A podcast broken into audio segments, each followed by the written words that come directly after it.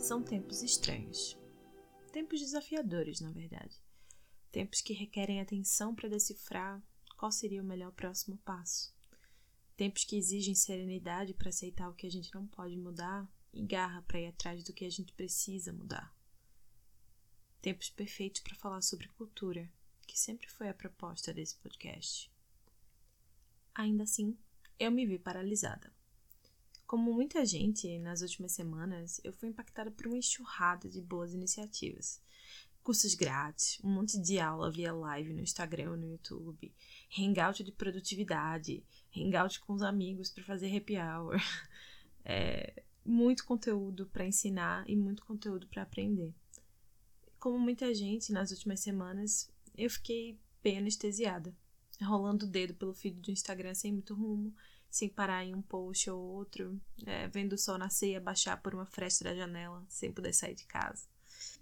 Como muita gente, eu também fiz uma lista de coisas que eu gostaria de fazer para me manter sã e segura durante o tempo em que eu não estou trabalhando em casa.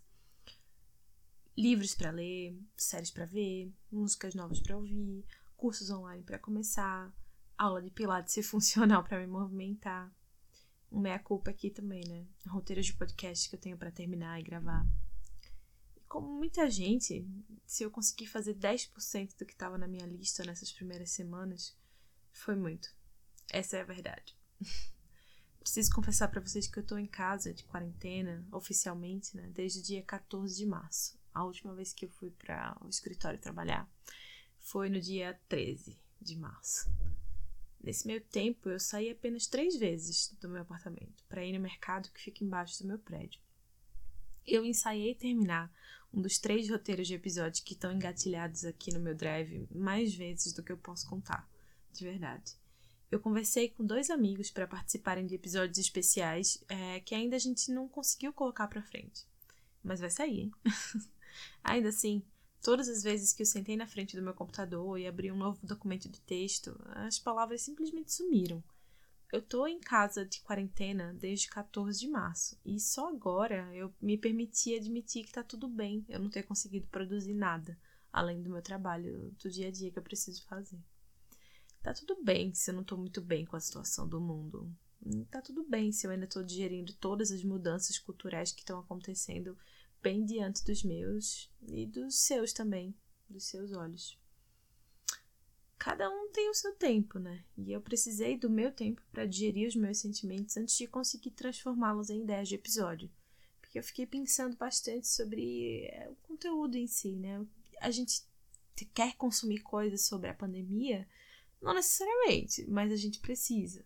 E o resto dos conteúdos? Fica parecendo uma coisa meio fútil falar de alguma outra coisa que não seja relacionada a esse momento?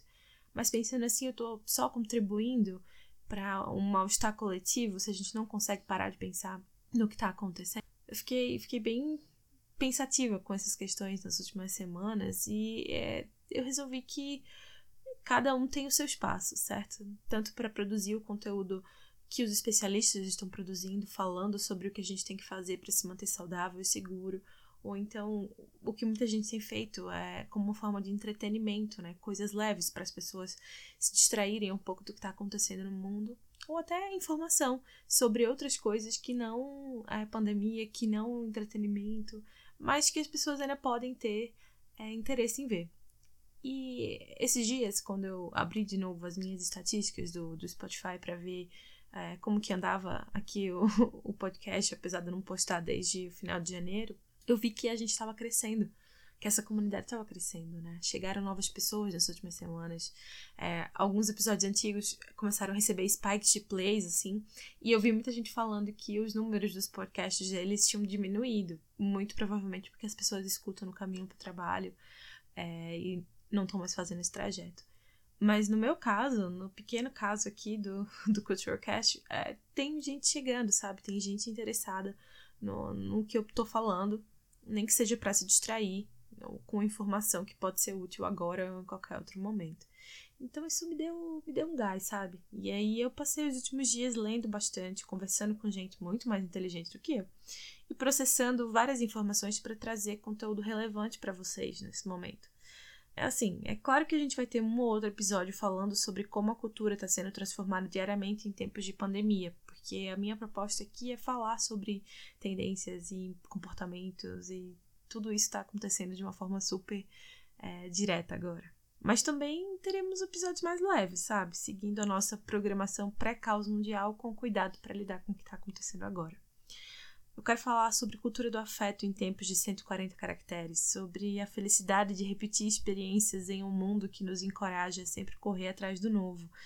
O que, que é dark social? O que, que é ghosting profissional? E tantos outros temas que eu tenho anotados aqui no meu aplicativo de notas eu quero falar sobre como a cultura de trabalho até exaustão tem se propagado nos últimos anos e como que ela está sendo afetada pela adoção forçada do trabalho remoto.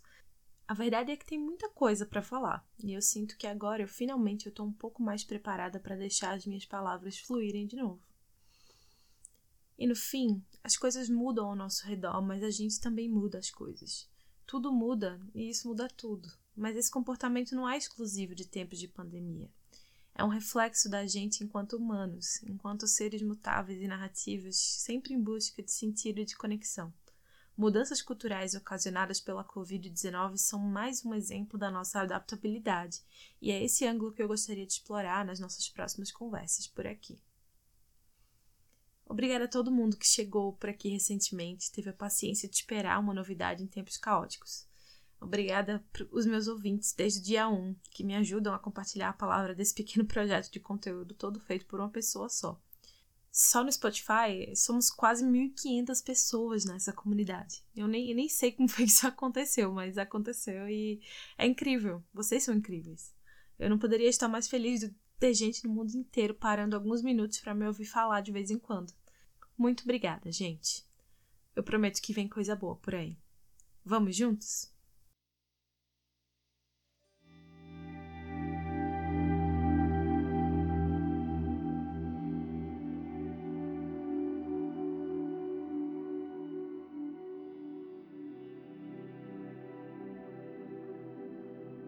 Culturalcast é escrito, produzido e editado por mim, Beatriz Bulhões. Se você tem sugestões de conteúdo que quer vir por aqui, manda uma mensagem lá no Instagram, somos TheCulturalCast por lá. Também estamos presentes no Medium, com transcrições e resumos dos episódios, sempre com todos os links úteis. O endereço é medium.com.br culturalcast. Obrigada por ouvir e até o próximo episódio.